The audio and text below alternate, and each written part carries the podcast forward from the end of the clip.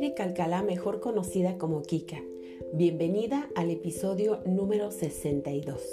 Hoy te hablaré del estado de alerta y sus efectos en la salud.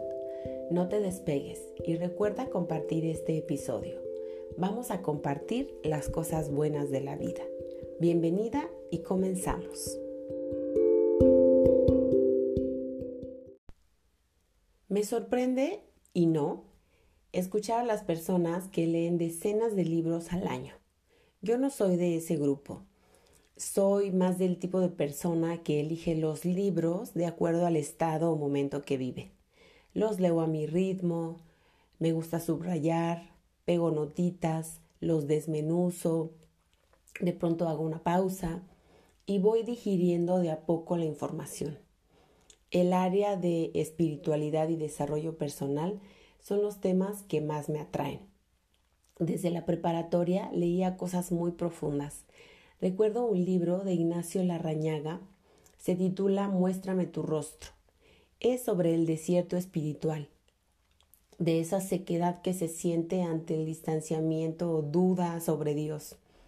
Es un libro sobre búsqueda y sí creo que estuviera leyendo eso en preparatoria, porque me sentía un poco perdida. De hecho, en esa etapa, cuando inicia mm, mi, búsqueda, mi búsqueda espiritual y personal y mi camino hacia Dios es justo esas, en esos años de preparatoria. Y mi búsqueda de Dios no inicia como algo impuesto en mi casa, sino como una búsqueda personal, o sea, una necesidad propia.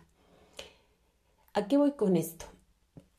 Pues a que te decía que no leo libros por montones, sino mi estilo es más profundo. Este año estoy leyendo a Marían Rojas Estapé, ya te lo había comentado en otro episodio, la psiquiatra.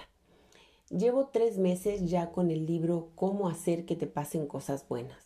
Estoy impactada con el capítulo 3, donde explica todo sobre el cortisol, esta hormona que me tiene intrigada y la cual desconocía desde hace unos meses. Obviamente no voy a leerte el libro ni todo el capítulo, pero hoy quise compartirte lo que me parece relevante para fines de este podcast y lo que se empata con mi experiencia personal. Este capítulo 3 del libro es para mí, o está siendo para mí, una revelación, una explicación médica y científica de lo que viví por años, sin saberlo. Y por qué no decirlo, que sigo viviéndolo y seguiré seguramente el resto de mi vida. Ya entenderás más adelante. Tal vez tú te vayas identificando con esto que te voy a decir y te den ganas de salir corriendo a comprar el libro. Primero voy a aclararte algo. No soy experta en el tema, pero vamos a entrar en esto. El cortisol no es malo, sino el nivel elevado de esta hormona en nuestro cuerpo. Al principio, Marian, la psiquiatra, escribe, y cito textual solo esta parte. Te presento a un compañero crucial en tu vida, Después de leer estas líneas, vas a entender por qué te sucede lo que te sucede. Vas a entender algunos momentos de tu vida. Vas a entender muchos de los comportamientos de quienes te rodean. Vas a entenderte a ti misma. Eso dice en esas primeras líneas del capítulo Marian Rojas Estapé. Ya con la introducción del capítulo 3 quedé cautivada. Ya sabes que el tema del autoconocimiento me apasiona. El cortisol es vital en una situación de supervivencia. Sin él no podríamos huir del peligro. Yo no sabía esto. El cortisol es una hormona que se libera como una respuesta ante el estrés. Regula la presión arterial, reduce la inflamación en nuestro cuerpo, mantiene el corazón funcionando de manera normal. Y aquí te aclaro algo, no soy experta en el tema, pero estoy leyendo mucho al respecto. No pretendo dar cátedra de esto para nada. Tú puedes buscar en internet cortisol y te vas a enterar de todo al respecto. Pero bueno, sigamos. Las complicaciones con el cortisol vienen cuando permanecemos en un estado de estrés permanente, en un estado de alerta permanente, con miedo, tensas, nerviosas, preocupadas, estresadas. Cada vez que imaginamos que algo malo podría pasar, se activa el sistema de alerta en nuestro cuerpo. Se libera esa hormona, se libera el cortisol para avisarnos que hay peligro y que tenemos que huir o tenemos que responder ante ese peligro que se presenta ante nosotros. Ahora, piensa, ¿conoces personas que viven con temores, miedos, tristes, agobiadas, estresadas o frustradas todo el tiempo? ¿O la mayor parte del tiempo? Pues sí. Los niveles de cortisol no logran bajar si nos mantenemos en ese estado. Y ahí se desencadenan un sinfín de problemas de salud. El cortisol es una hormona cíclica. Por la noche baja su nivel, por la mañana empieza a subir y aumenta al ritmo de la luz del día. Y es necesario y beneficioso para activarnos al despertar. Como escuchas, el cortisol es una hormona con funciones positivas en nuestro cuerpo. Los síntomas del cortisol elevado son varios. Te los diré en unos segundos más. Te cuento, antes de eso, que en la consulta pasada con la endocrinóloga a la que voy, que a propósito ya me toca ir de nuevo, me explicaba que esa grasa abdominal alrededor de nuestro cuerpo a eso que le llamamos panza, lonja, llanta, bueno, así le decimos en México. Tal vez tú tengas otros nombres para esa grasita alrededor del, del estómago. Esa grasa, entre otras cosas, es el resultado de niveles altos de cortisol. Bueno, pues a eso también se le llama eh, grasa de protección, que se produce, entre otras cosas, por la inflamación que provoca el vivir en estado de alerta constante, ya sea por miedo, estrés, tensión, cansancio, tristeza, depresión, sedentarismo, malos hábitos alimenticios y otras cosillas más. Al leer los síntomas físicos del cortisol elevado, recordé mis años de estrés extremo mis años de autocrítica, que fueron muchos, frustración, temporadas de dietas, inseguridades, miedos, falta de amor propio, autoexigencia y un deseo absurdo de ser perfecta en varias áreas de mi vida. Eso de lo que en otras ocasiones te he hablado, de la falsa perfección. Las personas que vivimos en estado de alerta constante comenzamos a enfermarnos tarde o temprano y no sabemos por qué. Sin saberlo, obvio, porque no somos médicos, solo personas viviendo, nos intoxicamos de cortisol. La hormona invade la sangre e impacta nuestro cuerpo y nuestra mente. Taquicardias, problemas de tiroides, caída excesiva del cabello, sensación de un nudo en la garganta, infecciones constantes, colon irritable, temblor en el ojo, dolores musculares, contracturas, dolor de cabeza constante, migrañas, son solo algunos de los síntomas. En el caso de las mujeres se puede alterar nuestro ciclo, nuestro ciclo menstrual, ya que las hormonas son directamente sensibles al estrés. Uf, la ansiedad constante es la puerta abierta a la depresión. Al leer todo esto yo me preguntaba y me sigo preguntando si ese deseo de perfeccionismo absurdo, la autoexigencia y mis ideas locas por la extrema limpieza y el orden me llevaron a la depresión cuando cumplí 40 años, o mi tiroides empezó a fallar y me causó depresión porque dejó de producir la hormona necesaria. Tengo montones de preguntas. Esta es como la pregunta del millón de dólares. ¿Qué ¿Qué fue primero, el huevo o la gallina?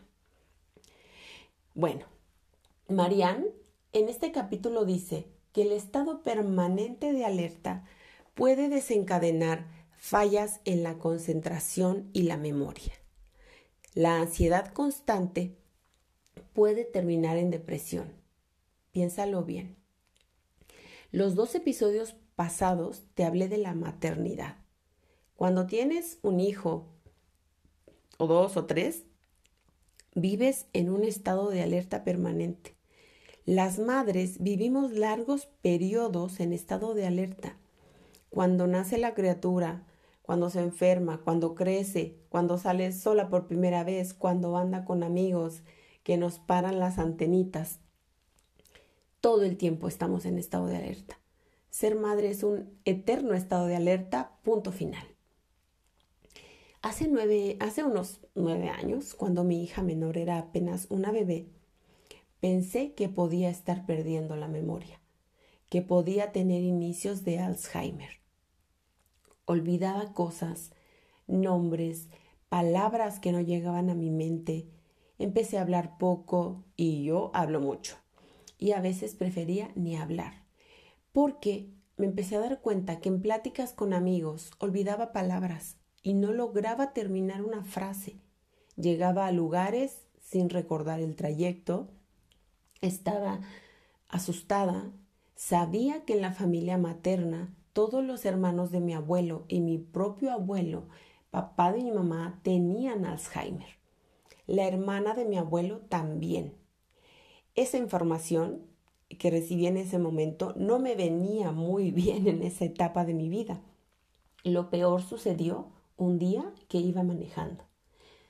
Me detuve en un alto y al voltear y ver la silla de bebé vacía, me entró un terror por unos instantes que no supe qué pasaba. Por unos instantes no sabía dónde había dejado a la bebé. Por un instante sentí que se, todo se ponía oscuro. De pronto recordé que venía de dejarla encargada en casa de mis suegros.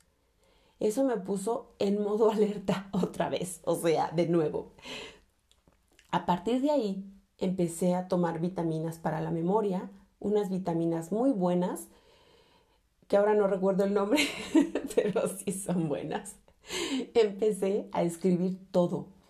Me compré una agenda y retomé la lectura para activar mi cerebro y entrenar la memoria. Empecé a escribir todo, a escribir, escribir para recordar cosas que no debía olvidar, a poner hojitas donde quiera para recordar cosas que era importante no olvidar. Todo esto para entrenar mi memoria y me ayudó a mejorar mi condición.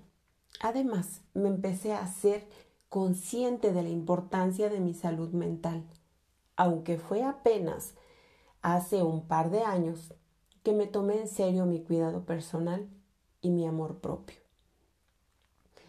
Cuando tenemos altos niveles de cortisol, tendemos a aislarnos, dice Marianne, y yo lo confirmo.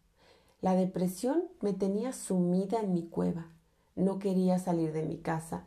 No quería ver a mis amigos. ¿Para qué? ¿Para hacer el ridículo? Si no tenía nada interesante en mi conversación y además decía una palabra y olvidaba otra. El cortisol elevado en la depresión nos aíslan de la vida habitual y social. Todo está conectado, ¿sabes? Al volver la vista atrás, al recordar esos años de crisis existencial, miedo, depresión, temor a ser una mala madre, una mujer imperfecta, me llevó a la depresión, a la tristeza, al descuido de mi persona, de mi alma, a desconectarme de mi ser mujer. Y me parece muy normal. Las personas no vamos por la vida estudiando nuestros cuerpos, analizando por qué nos pasa lo que nos pasa. Pocas veces nos detenemos ante una crisis. Pocas veces o casi nunca hacemos una pausa para atender nuestra depresión. Nos acostumbramos a sentirnos así, a sentirnos tristes, a sentirnos que no encontramos el sentido y nos acostumbramos a vivir así. Otras tantas ni siquiera sabemos que estamos teniendo un ataque de ansiedad. Si nos sentimos un poquito mal, nos tomamos una pastilla, disfrazamos lo que sentimos, lo reprimimos, lo ignoramos y le damos vuelta a la página porque hay que seguir viviendo, hay que seguir trabajando. Ignoramos las señales de nuestro cuerpo. Ya ni qué decir de las señales que nos da nuestra alma adolorida por viejas tristezas. Pensamos que un dolor de cabeza constante es normal, ya es parte de nuestro andar cotidiano. Andamos tristonas todo el tiempo y no nos damos un espacio para parar e indagar en nuestro interior.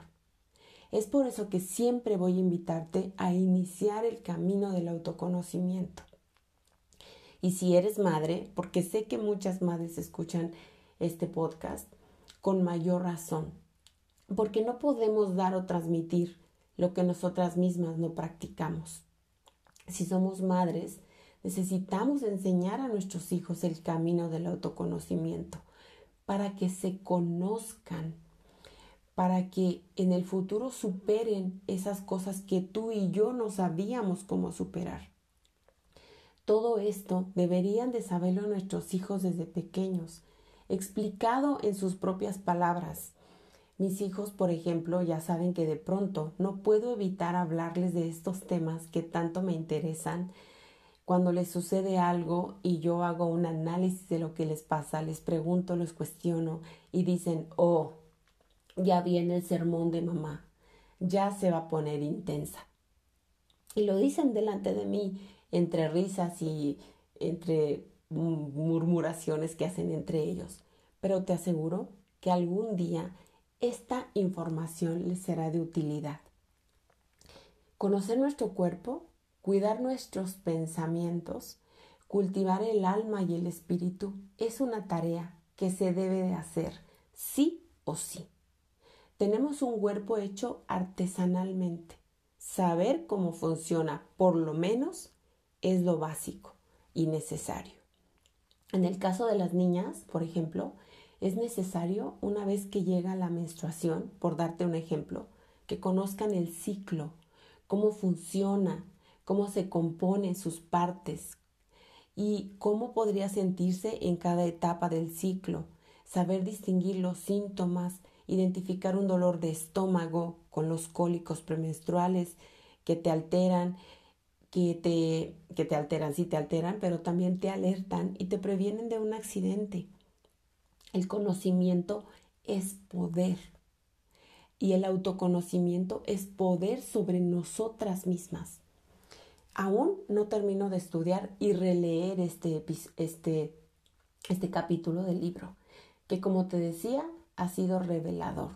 Y quise compartirlo contigo porque me abrió los ojos a un mundo desconocido y entender solo un poquito, un poquitito de esta hormona ha sido como un viaje interno. ¿No es maravilloso lo que puede hacer un buen libro en nuestra vida? Creo que crecer, cumplir años, madurar debe de ser así. Debe de ser un camino de comprensión sobre nosotras mismas y no algo que nos dé pena o algo que debamos esconder. Y esto solo lo da la edad. A mí me encanta tener 46 años y tener esta capacidad de entendimiento sobre mí misma. No lo sé todo. Cada día aprendo algo nuevo porque este tema y este libro me tienen de verdad apasionada leyendo, buscando significados por todos lados y estudio sobre temas que tienen que ver con conocerme mejor. Aún me quedan muchas cosas por superar, muchas heridas por sanar y muchas más cosas por descubrir sobre mí misma. Y yo te invito a hacer lo mismo, que inicies este viaje de descubrimiento sobre ti misma. Para cerrar, lo haré con una frase de la misma María Rojas Estapé y así cierro este episodio inspirado en el capítulo 3 de su libro Cómo hacer que te pasen cosas buenas. La felicidad no es lo que nos pasa, sino cómo interpretamos lo que nos pasa. Como siempre, te agradezco por dejarme hablarte al oído y acompañarme en mi lugar de acción, donde me apasiona compartirte mis aprendizajes, mis experiencias y descubrimientos, mis historias personales. Te dejo un abrazo muy apapachador.